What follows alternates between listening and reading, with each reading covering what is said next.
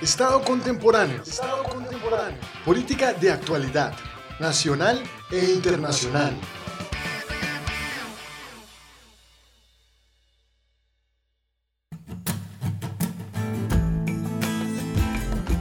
Bienvenidos al tercer episodio del podcast del programa de Gobierno y Relaciones Internacionales Estado Contemporáneo.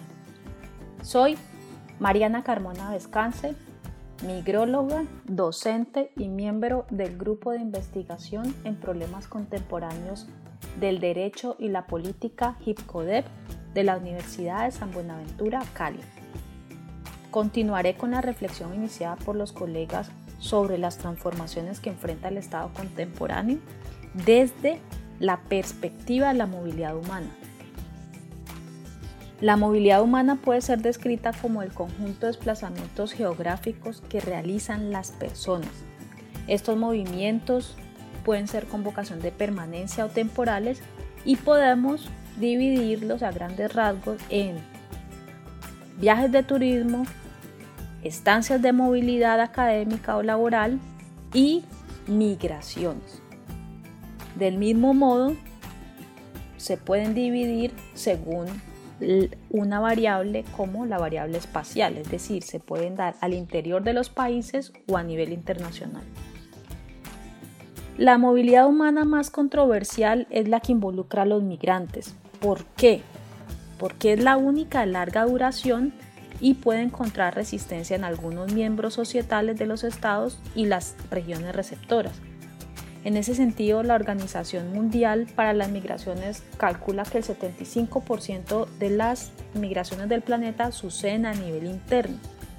Solo el 25% de las personas que dejan su lugar habitual de residencia lo hacen para desplazarse a otro estado. Estos movimientos han sido estudiados de manera rigurosa desde el siglo XIX por disciplinas como la geografía, economía, ciencia política, demografía, psicología, sociología, entre otras. Sin embargo, las migraciones son tan antiguas como la historia de la humanidad. Existen indicios desde la arqueología, la lingüística y la biología que permiten rastrear las migraciones remotas, respaldando una visión monogenista del origen del hombre. El Estado, por el contrario, es una invención del ser humano, una construcción sociopolítica surgida a finales del medioevo.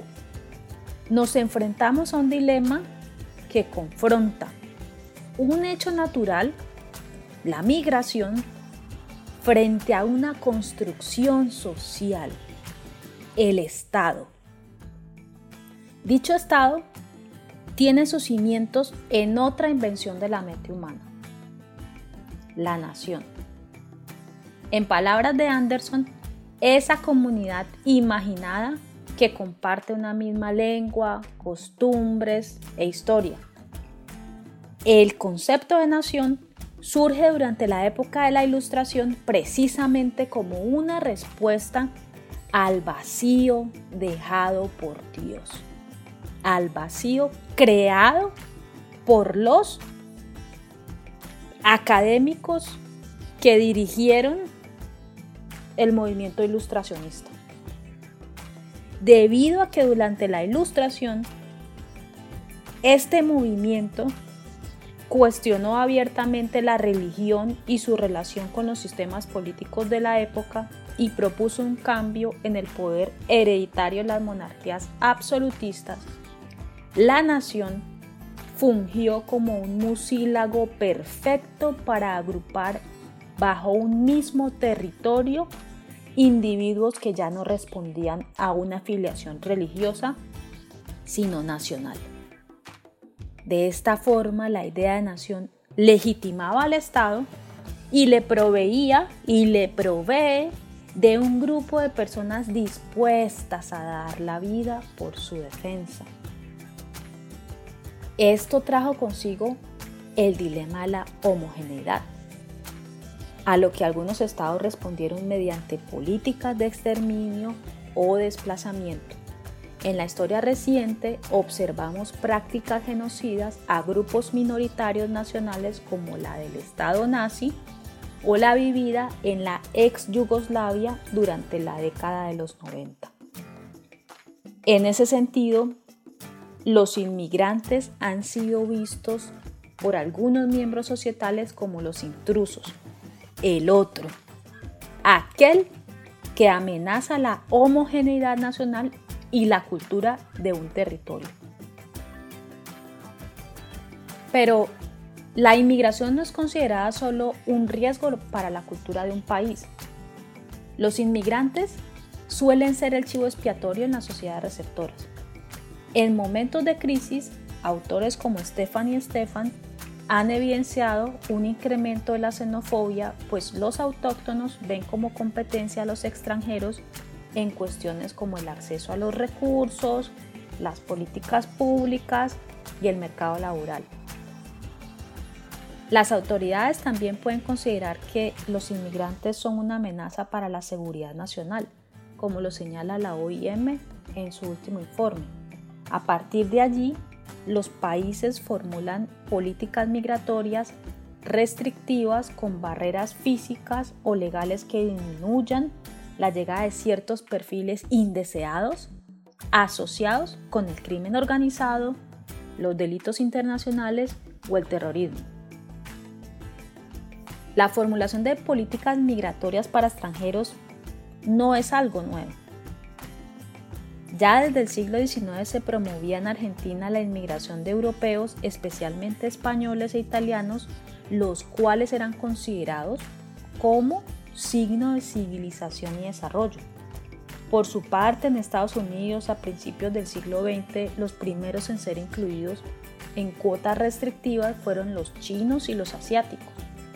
En el primer caso se observa una política selectiva mientras en el segundo de tipo restrictivo, no por motivos de seguridad nacional, sino económica.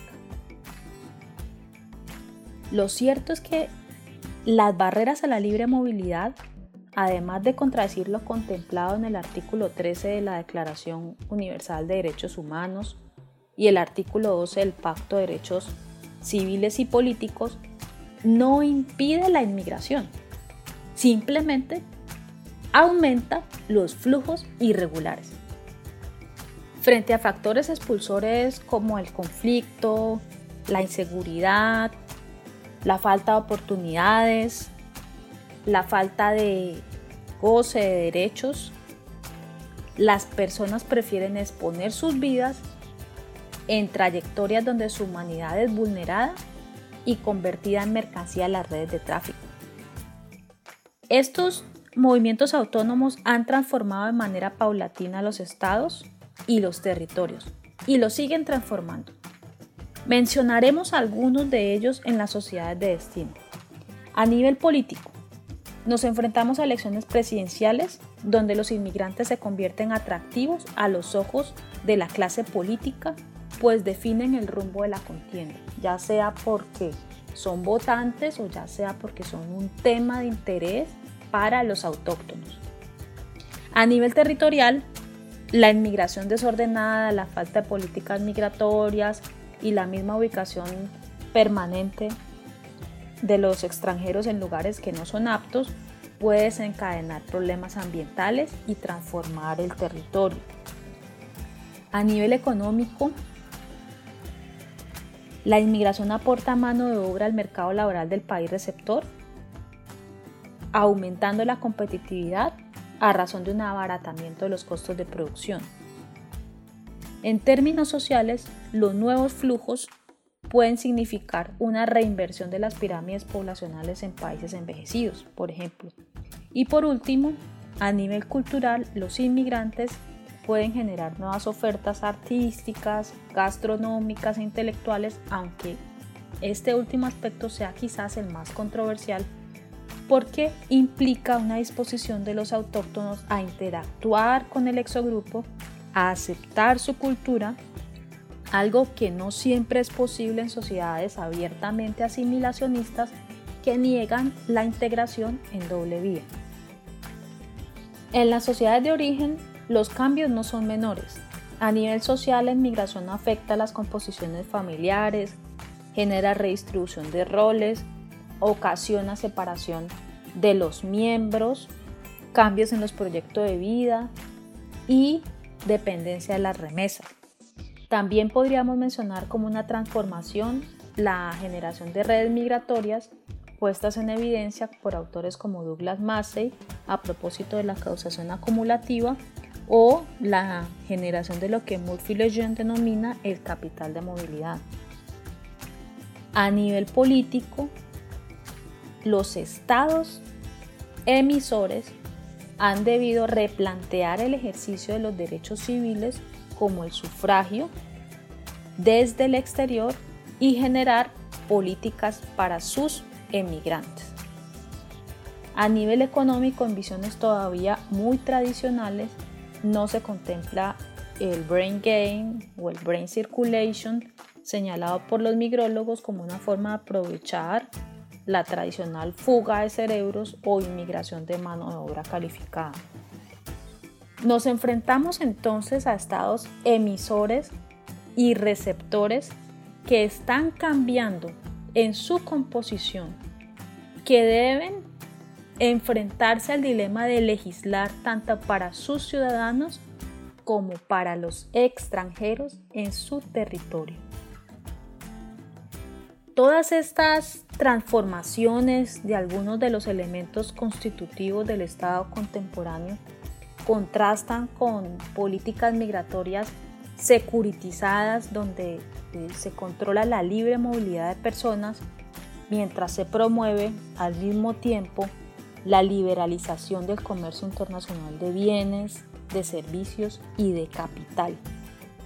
De esta forma, un hecho tan natural y antiguo como el migratorio está a merced de la decisión de ese abstracto denominado Estado. Frente a estos hechos, cabe preguntarse, ¿cómo ha influido la sindemia del COVID-19 en la movilidad humana? ¿Cambiará el curso globalizador que se aceleró durante el siglo XX?